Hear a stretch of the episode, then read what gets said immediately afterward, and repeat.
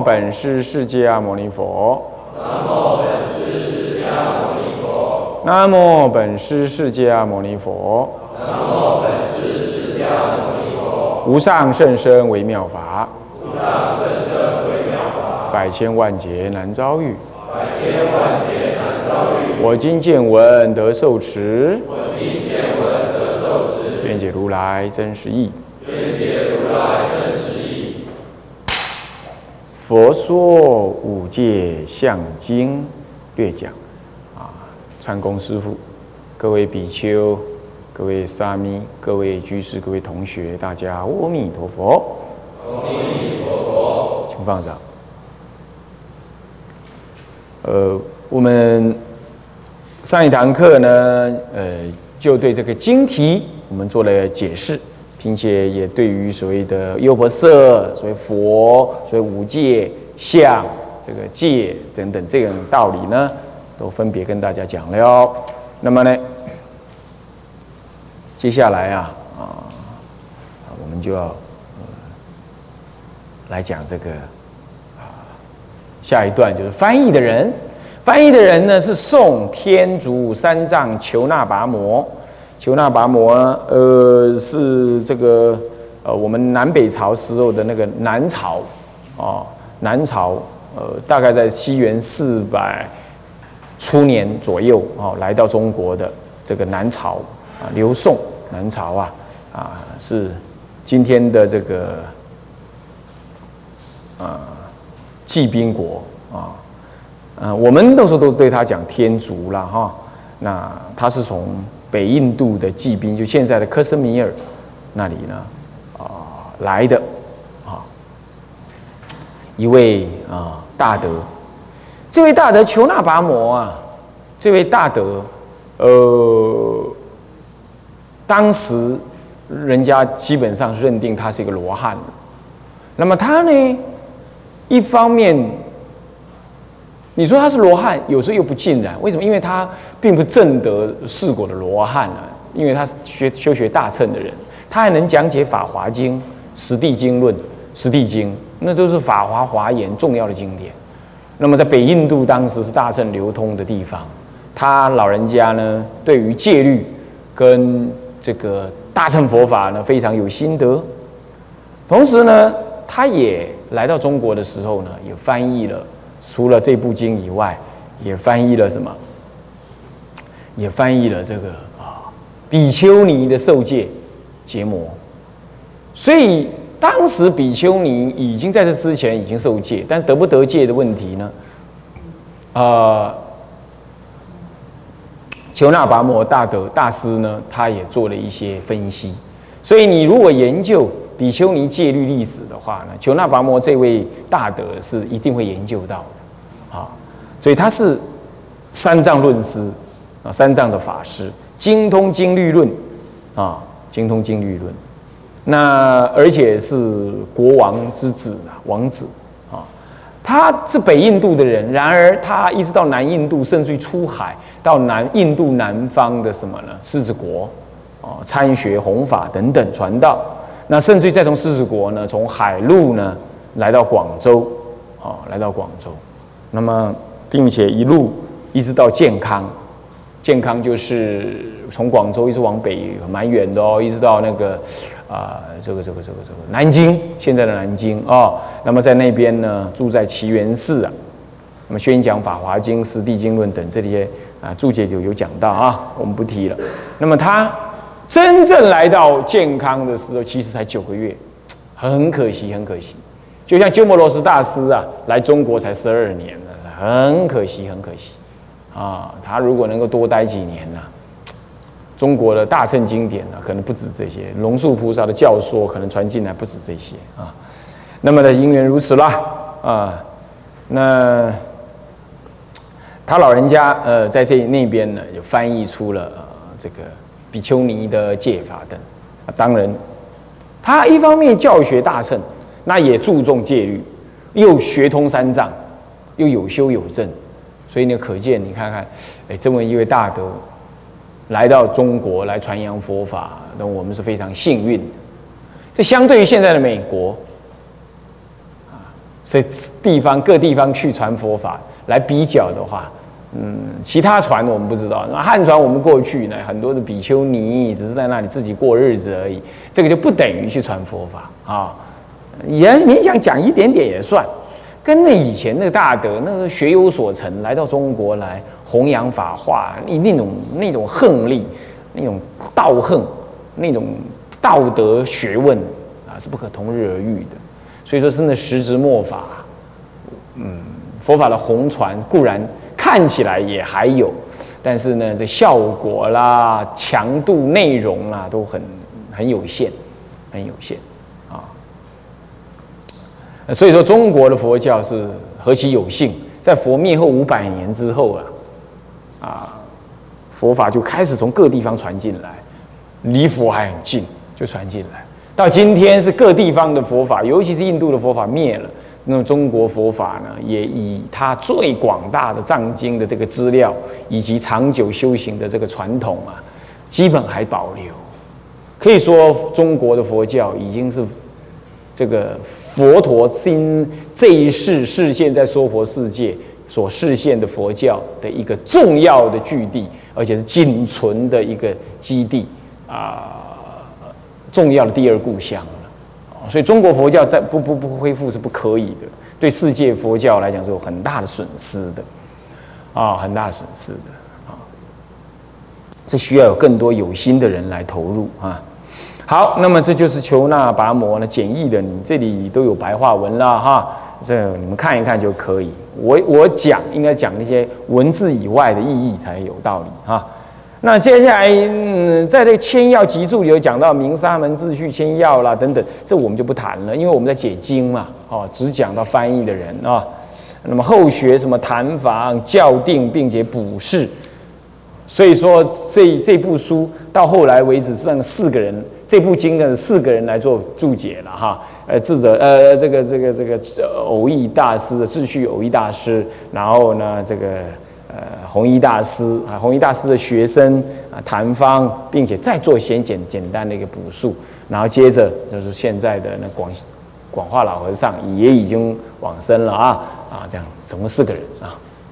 不过这是千要集注啊，那我们就不一定去谈它，我们主要谈经文，因为经文就很多了哈。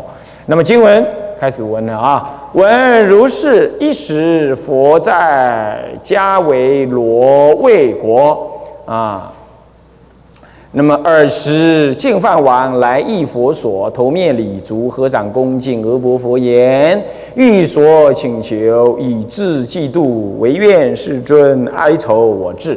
佛言：可得之愿，随王所求。王婆佛言：世尊以为必丘、必丘尼、沙弥、沙弥尼，自戒经众，唯愿如来亦为我等优不色分别戒，分别五戒，可毁不可毁者，令世界相是无疑惑。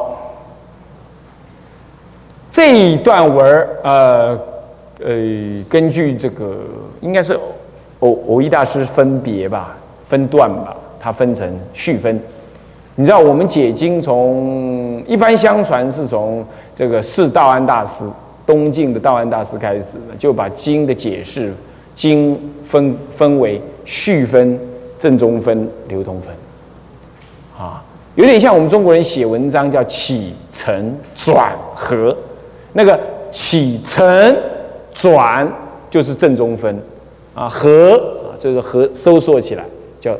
就是流通分，那前面的起就是序分，发起序分啊，那成转和啊和，但那什么叫流通分？经不一定是流，不一定是要和，但是它要流通。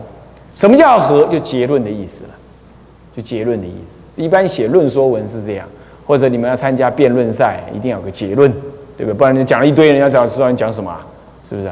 后来我也养成习惯了，然后跟人家讨论事情，讨论完了啊，我们先做个结论吧，到底什么结论啊？做个结论才才管用嘛啊？是这样，那么这是序分，序发起序，正信序，主要是这样讲序，正信证明这是可信的都按着我闻如是，如是我闻都可以。那这里这个我字没有用上，没有用上啊，这个是比较少少有的例子。不过你也可以把它当做是有了哈，就是有一个人闻，闻如是，这个闻要是没有一个人闻，那谁在闻呢？对不对？总不是佛自己闻，是不是？所以说一定有个我闻。这里是略略而没有用，用上这个字。基本上意义是一样，我闻如是。这个我代表了一个修行人，基本上要不就是阿难，要不谁都可以。那你说到底是谁？那么到底是谁？诸位，极大部分是那个传承这部经的记忆者。诸位这样了解吗？那也有的是当机众那个人，佛特别为我说的，那当然是我闻喽。这第一种，第二种是。忘了谁闻了，不过呢，总是当时的经典被用口传口，口耳相传，被我记下来，所以我一路这样记下来。从佛在世的弟子，他就传给我下一位，下一位再传下一位，再记录下来。当他结集成经的时候，就说我闻，我这样听的。你们大家听听看看，看我听的这样对不对？哦，大家说，嗯，你这个合乎三法印，合乎一时相应，嗯。对，这是你听说的，佛所说的道理，这就我闻。所以一般来讲，闻如是，一定有一个人听闻传承下来，来证明怎么样？这部经是真实听来的，不是谁创造的。那么一时，所以正信有什么呢？有听闻的人，有听闻的事情，有时间，有什么？有地点，有说的人，有听的人，有当时的当机众等人。啊，也有地点，所以你看，我闻如是，有那个听的人闻，就真实去听到。一时有时间是某一个时间，那么佛能说之人，在什么地方？在加加毗罗卫，就加维罗卫。这里讲加维罗卫，就有时候翻译成加毗罗卫。啊，那么尔时净饭王来诣佛所，而且讲净饭王，这么一个当机众的人发起，以下就发起。序前面那个一时佛在家为罗卫国就是正信序，证明那是可靠可信。所以诸位啊，今天的学者不懂这个道理呀，他认为文如是一时佛在家为罗卫国这句话是没什么意义的，所以他就认为说大乘经典呢，嗯，不是也我闻我闻如是一时佛在啊什么什么国什么什么地方。啊，色卫国，呃呃，有大比丘众多少？怎么样？哎，他认为那那没什么，那是编出来的，他不相信。所以日本人、欧洲人他就说：“哎，那大乘经典编出来的，你不要笨笨的相信这种话啊，这绝对是错误的啊！因为什么呢？因为佛是实语者、真语者、如语者、不妄语者、不异语者。”弟子们当然都是阿罗汉为主，当然也是识愚者、如愚者、不忘愚者、不异愚者。那如果是这样子的话，今天如果是他编的，那这样的就不会有一时佛在哪里，那是我编的，对不对？当然不是佛说的，哎，也不会说在哪里呀，是不是这样子啊？那他这样硬要这样讲，那不就等于他讲妄妄语了吗？你不是佛，你说你亲从佛文，你还编出来这种话，那是。那简直就是大妄语，但还不是，那是那是妄语，是不是？阿罗汉怎么会这样做呢？所以诸位要务必要务必要了解，只要是冠上了这样子的名称，我们去理解它的内容，啊，我们就可以知道，那不会是造假。但是你说真的也有人呢，假装一时。呃，佛在社会国哪里怎么怎么讲？那也有可能了啊，笔是人家写的嘛，字是人家写的嘛，也有可能。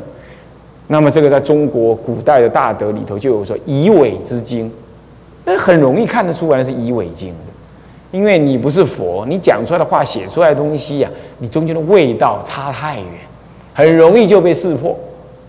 这样诸位了解吗？你说他翻译的不好，会不会也会被误认为这样？不至于，翻译再怎么不好。你知道那个概念是，是佛的概念，佛法的概念。那啊，但是你硬编的那就不一定。这样诸位了解吗？啊，所以说呢，啊，不要去相信说什么大圣经典是什么什么后来编出来的，这是荒唐之说啊。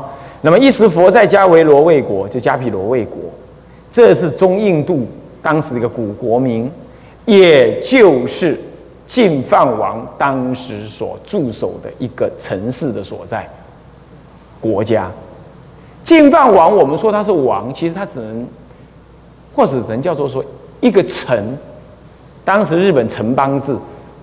一个城的国王，好多个国合成，好多个城的小王合成一个大国，以加比罗卫国，他是加比罗卫国某一个城的什么城主，然后也称他为王，啊，是这样，有点像现在的县长、镇长这样子，有点像这样，啊，是这样子的啊。那么呢，尔时净饭王，净饭王是佛的爸爸，哈。亲生爸爸，啊，那么呢，头面礼足，头面礼足啊，头啊，去放在那个佛的脚上面，那手握着脚的佛的足，佛的脚脚板，顶礼，表示恭敬。女众不适合这样，但女众在印度呢，也会这样子对比丘顶礼，比丘要特别小心，因为他的手跟身体碰到你，你不能起不好的念头。或者有时候为了表示这样就好了，你就顶礼在地上，啊，那有时候也会这样做，啊，这律上有讲到这样的啊，所以这是头面礼，当时真的这样，在中国已经没有这样，没有人这样做了了，中国直接你顶礼在地上，啊，顶礼在地上，啊，是这样子的。好，那么呢，尔时净饭王来忆佛所的头面礼足，那么呢，一般来讲会绕佛三匝，然后合掌恭敬胡跪请法。一般会绕佛三匝，右绕三匝之后，在正正中央或者稍微旁边一点，他在家人嘛，旁边一点点，然后胡跪就单脚着地，一脚高跪这样，然后合掌，然后请佛向佛呢请法，他的无波佛言啊，欲所请求以自嫉妒，唯愿佛世尊是哀愁我智。这个时候的净饭王啊，你看这么恭敬于佛。他是爹呢，对不对？然后还对儿子跪呢，哈。当然，你要知道，这还是有一些插曲。净饭王那个时候已经不但皈依三宝，也受了五戒，只是他不知道五戒是相而已。先受五戒之法，不了五戒之相，所以他要来求佛来告诉他五戒之相。他在往生之前，他已经证得出国，是这样子。那么，但是。刚开始他可不这样，佛第一次回国的时候呢，他老人家净饭王可在宫里头啊，还一副不高兴的样子。刚开始很兴奋，啊，我儿偷跑出去出家，那么六年要回来，哇，好高兴，很兴奋。可是又有人下人去报说，哎，可是他没那么快回来，那为什么？他现临中午之前在外面托钵，他听着不高兴。是怎么回事？我我我我当国王的人要吃什么都没有啊？怎么会？啊，怎么脱钵嘞？让我真没面子啊！是这样，他就这样子啦。然后来呢，他不想出去啊！你要跟他讲，他成佛了啦，你还是要出去啊！出去到门门那边，远远看着他，看着佛了回来了，还一副那种很尴尬，又有一点不高兴啊，有一点很兴奋呐，这是五这是五味交餐那个样子。那佛陀是大智者了啊，他知道他父亲想什么，就走过来了啊。那已经用完午斋了嘛，下午哦回来了，在树林里见面。见面的时候呢，佛陀就搂着那个什那个净饭王的肩膀，啊两个人就走开来，就跟他讲啊，说父王，这个现在你不能再叫我小出家呃在家的名字了，我已经成佛喽。那诸佛的鼓励呢是这样这样。哎，那你干嘛是托钵嘞？哎，这诸佛的例子就是这样，这么慢慢说说说说说呢，哎，他才觉得哎，我儿子已经不一样了，不能再称他是佛了。或者你看他现在这里称的是世尊，已经都皈依受五戒，是之后的事了。所以说，你说要让你自己的父亲同意你出家，哪那么容易啊？佛还不是偷跑出来的？是不是啊？所以你不要来跟我讲说什么，哎呀，我爹不同意，我娘不同意，我看是你女朋友不同意比较严重啊，是不是啊？是你的自己的概念不同意，我们比较严重一点啊。说都不要谈这些事情啊。说说我家里怎么样，家里怎么样？我刚开始要出家，我就去问广清老和尚，广清我还没问完呢，他就脸都拉下来，还你家的事我不管，我就悟到了，对，出家是我家的事，我干嘛？那哪里是问题？那根本就不是问题。出家没有什么问题，两只脚长在你身上。你现在你要打电动，你就打电动，对不对？你要考研究所，你要考研究所。你要找哪一个女孩当你女朋友，你就是哪个女孩就你女朋友。你谁能挡得了你呀？啊？哎，反而出家这件好事，你怎么就这么犹豫起来了？啊？还说那么多麻烦，哪有啦？这根本不是这回事，对不对？啊，当然啦，你今天当总统，你今天当国防部部长。你今天戍守边疆啊啊，然后没有你呢，那国家边防马上出了个大漏洞，好，那这样可以，你暂且不要，暂且不要出家啊，或者你现在的现行犯，呃，全中全全国人都在，全国的警察都在追击你啊，当然你这是恶恶法在身，你当然不能出家，对不对？不然你哪里是不能出家的？可以的啦，就是民主时代了，是不是这样子啊？嗯，好，所以说呢。这世尊，所以说不容易的啦，要连佛都不容易让他爸爸事先同意他出家，是不是啊？所以他是偷跑出来，然后还有佛有老婆，那个佛的老婆有三个老婆，那么跟他生儿子的最后一个，其实他佛不止一个儿子哦，啊，佛有三个老婆，也不止一个儿子。我们一般来讲，耶稣陀罗他的太太，那是他第三太太，那还是他的表妹兼堂妹，又兼又兼太太这样子，这是他表妹，也是他堂妹。民众有这种人有啊，你你等下看下面那个族谱，你看的乱七八糟，你等下看你就你就可以看得出来，又是他表妹，又是他堂妹，因为为什么呢？因为是他阿哥，是他阿哥的妹妹，不就堂妹吗？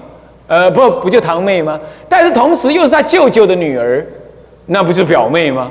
是不是这样子啊？因为他阿哥嫁舅舅，是这样，这没有没有乱伦啊，这还是可以的，本来就是可以的，是这样子。阿哥是阿哥，阿哥是爸爸这一边呢。舅舅是妈妈那一边的的的姻亲呢，啊是可以结婚呢，是这样。所以继那生下来小孩，就舅舅这边说，那不就表妹吗？啊，就阿哥这边说，不就堂妹吗？啊，就他自己的太太说，那不就他太太吗？所以这三个姻三个姻缘是这样。那她来嫁给佛啊，那也是佛的视线，很少人读出这件事情来。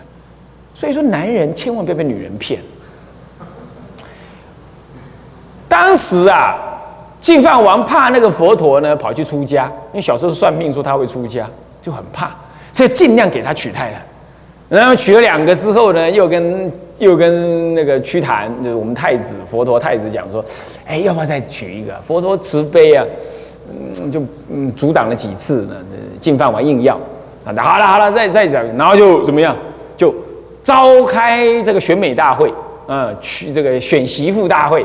然后就就各地方的国王啊、女儿啊都送过来了，都送过来。那么呢，耶稣陀罗呢，虽然贵为表妹，呃，又是堂妹的，他也没有特别啊，他也只能来被遴选的。